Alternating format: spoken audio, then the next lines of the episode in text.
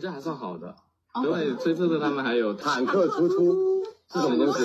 一会儿一会儿一会儿，一会儿就大家一定要记得留在我们直播间看，最后十一点李佳琦跟我还不在这个位置上，敬请期待。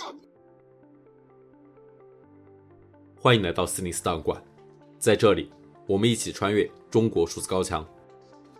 大家刚才听到的是中国知名直播带货主播李佳琦的一段直播，在这段关于坦克雪糕的对话之后，他的直播很快遭中断，再没有恢复。李佳琦怎么了？几个字也因此登上微博热搜，并迅速成为敏感词。这一事件发生的背景是，今年是在中国极具政治敏感度的六四屠杀事件三十三周年。与往年一样，在六月四日附近，审查机器动用一切手段审查、删除、屏蔽任何对六四事件的提及、讨论或纪念。而李佳琦此次直播发生在六月三日，六四纪念日的前一晚。除了这种网红因碰触六四红线而被封禁的例子，六四周年纪念日附近，中文网络上还有许多人在努力以各种方式突破审查，纪念这个日子。本期节目，我们从李佳琦直播事件说起，回顾坦克与坦克人等六四符号，并记录中文互联网上那些纪念六四的行动。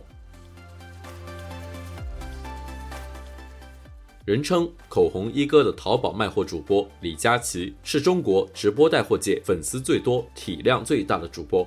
最近恰逢电商平台六幺八购物节的预热时间，自五月二十六日天猫六幺八预售开始，李佳琦的直播间观看人次就突破了一点五三亿。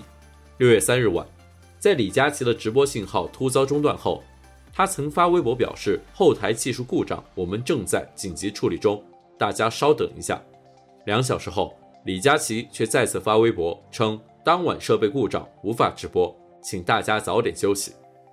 有网民在六月三日当晚发现，在淘宝平台上甚至搜不到李佳琦相关的直播间推荐，直播间疑似已遭屏蔽，甚至截止我们制作本期节目之时，李佳琦仍未复出直播。李佳琦的坦克造型雪糕出现时间恰逢六四纪念日的前一晚，很难不让人怀疑。此次封禁事件是李佳琦不小心触碰到了中国当局的敏感神经。在李佳琦的微博下，不明真相的网友都在困惑李佳琦的停播，也有人试图给出暗示，向其他人解答李佳琦被封之谜。舆论普遍认为，李佳琦并非是有意触碰六四红线，而是他根本不知道中国历史上存在八九六四屠杀这件事。之后，有推特网友甚至总结了一个。李佳琦六四悖论，即你必须了解所有政治禁区，才能不触碰政治禁区。而坦克六四镇压的符号，就是一个在中国最具敏感度的政治禁区。与此同时，被广为流传的阻挡坦克的坦克人形象，则是六四民主抗争的精神符号之一。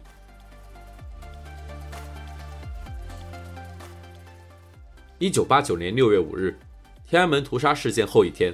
从天安门出发的五十九式坦克车队正在东长安街行进，随后，一名双手持购物袋、身着白色衬衫、黑色裤子的男子主动阻挡在坦克的行进路线上，他就是之后闻名世界的坦克人。坦克车队随后也停止前进，男子随后挥手示意坦克后退、掉头，但领头的坦克企图绕开他继续前行，坦克人却仍不断移动，试图阻挡坦克前进。后面至少有十八辆坦克。也因此停止前进。随后，第一辆坦克主动熄火，后方的坦克也陆续熄火。在之后，男子爬上他面前的坦克，并查找坦克车上能打开的舱门，最后得以与该坦克车的炮手进行了交谈。结束谈话后，男子从坦克边上离去。原本在坦克里的车长从舱门出现，并向后面的坦克车队示意停止前进。但第一辆坦克车此时却突然加速前进。原本已经离去的男子又急忙跑回坦克车前阻挡，双方对峙了一段时间后，另一名骑着自行车的男子前去和坦克人交涉。之后，又有两名身着蓝色上衣的男子出现，并迅速把坦克人带离街道，混入人群中。最后，坦克仍旧继续前进。这一场景被包括美国摄影师杰夫·怀德纳在内的五位摄影师拍摄记录下来，而坦克人也成为纪念六四事件的标志性符号。二零一九年，美国加州为纪念六四而建的雕像就使用了坦克人的符号。之后，对于坦克人的身份有诸多推论，但都没有确定的说法。两千零一年，在一次采访中，美国记者华莱士曾询问江泽民坦克人的下落，江泽民称坦克人没有被逮捕。Look, one last question. Dictatorship. You know what? When I see the picture of that one young man in front of the tank in Tiananmen Square, that to me means Chinese dictatorship. That's a wonderful symbol that hits hits me in my heart about dictatorship in China. And I said this young man was not arrested and did not get hurt because the tank stopped in front of him and refused to crush him. And after a month-long investigation, I could say for sure that this young man has not been arrested.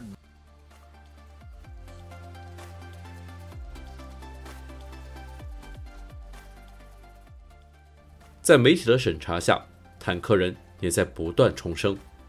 二零一零年六月二日，《 南方都市报》刊登了纪念国际儿童节的系列漫画。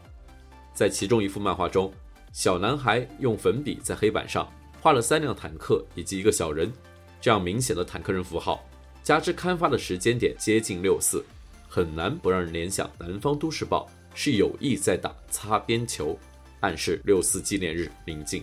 不过，这幅漫画很快在《南方都市报》网页版被抹去。二零一三年六月，中国门户网站网易在儿童节专题《致我们终将逝去的童年》中，用乐高积木摆出了坦克人的标志性照片，随后引起中国网民激烈讨论。不过，该照片最终没能逃脱被删除的命运。同年，中国网友们开始流行用黄色小鸭来替代坦克元素，作为坦克人的延伸符号。由于这一符号在中文网络上的广泛传播，最终导致黄色小鸭也成为敏感符号。二零一七年，共享单车小蓝单车与手游公司推出联合活动，在六月三日至六月四日，通过小蓝单车 App 查看到地图中带有坦克图标的单车即可免费骑行。由于坦克元素撞上六四纪念日，该活动很快被下架。二零二零年四月，恰逢新冠疫情肆虐全球。美国有医护人员阻挡宣传车辆，以阻城市解封。时任《环球时报》主编的胡锡进发布推特，赞誉该医护人员是美国的坦克人。同年五月，美国发生抗议种族歧视的 Black Lives Matter（BLM） 运动，胡锡进又借此机会在六四纪念日前夕发文讽刺美国。他说：“美国这是在用独特的方式纪念中国的六四天安门事件。”美国政府也在派警力向游行示威的民众开火，这是在证明中国当年在天安门维持秩序的重要性。这是中国近三十年来官方媒体人首次主动谈及六四事件相关的话题。二零二二年五月，中国知名的爱国视频网红赛雷在攻击美国媒体 CNN 的专题视频中夹带了半秒坦克人的影像。两周后，赛雷的所有平台账号均遭封禁。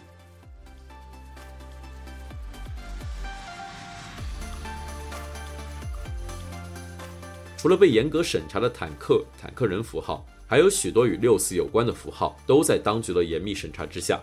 例如，二零一二年六月二日，新浪微博悄悄下架了蜡烛的表情，微博官方账号微博小秘书则隐晦地发博称，相关表情正在优化调整中。二零一四年六月二日，北京地铁官方微博账号发布一则公告，通知要求六月二日至六月四日末班车止，木樨地站西北口采取临时封闭措施。该条微博被不少网民看作是官方专属的六四纪念通报，因为这的确是中国政府每年有关六四所做的唯一通报。二零一五年、二零一八年，通报无锡地站出口封闭的微博仍未被删除，至今还可以看到许多网民在该条微博的评论区用各种隐晦的方式纪念六四。二零一六年五月二十八日，一名四川男子因在网上发布铭记六四的微博被逮捕。这条微博是一张瓶装酒的广告照片，瓶装酒瓶子上贴着“铭记八九六四”的商标，其中“九”为数字九的谐音，酒瓶上还有坦克人的图案。之后，该男子被当地警察逮捕，罪名是涉嫌煽动颠覆国家政权。二零二零年六月三日，来中国打篮球联赛的华裔球员林书豪在微博上发文，六个汉堡、四个披萨，我都吃完了。被广大网友猜测林书豪是否在暗示纪念六四，也有不少网民认为林书豪在玩命。在流传出的少数记录六四的影音资料中，一名年轻人骑车去天安门广场参加游行的片段被广为传播。Going to march, Tiananmen Square. Why? Why?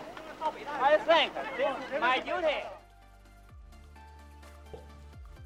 三十三年后的二零二二年，It's my duty，这是我的责任。成为中国网民纪念六四的口号，比起以往用坦克人符号纪念六四的做法，他们对 “It's my duty” 的运用更具有灵活性。在六月三日晚间的新浪微博，许多网民在 “It's my duty” 的转发贴文中加上了自行车的表情。随后，微博也封禁了该英文词条，但是微博网民也相应的使用了中文谐音“麦丢 T” 来躲避敏感词审查。不久后，麦丢 T 也一样被加入了微博敏感词库，微博上再也搜索不到相关结果。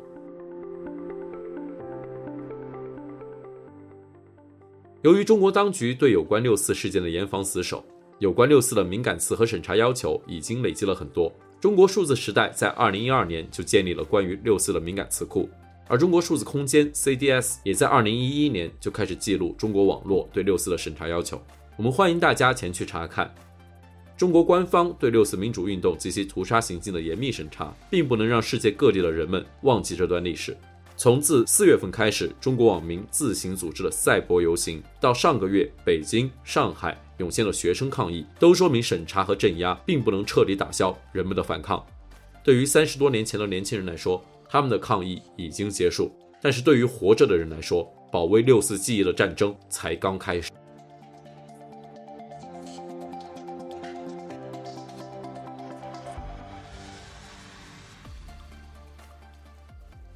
中国数字时代 CDT 致力于记录和传播中文互联网上被审查的信息，以及人们与审查对抗的努力。欢迎大家通过电报 Telegram 平台向我们投稿，为记录和对抗中国网络审查做出你的贡献。投稿地址请见本期播客的文字简介。阅读更多内容，请访问我们的网站 cdt.media。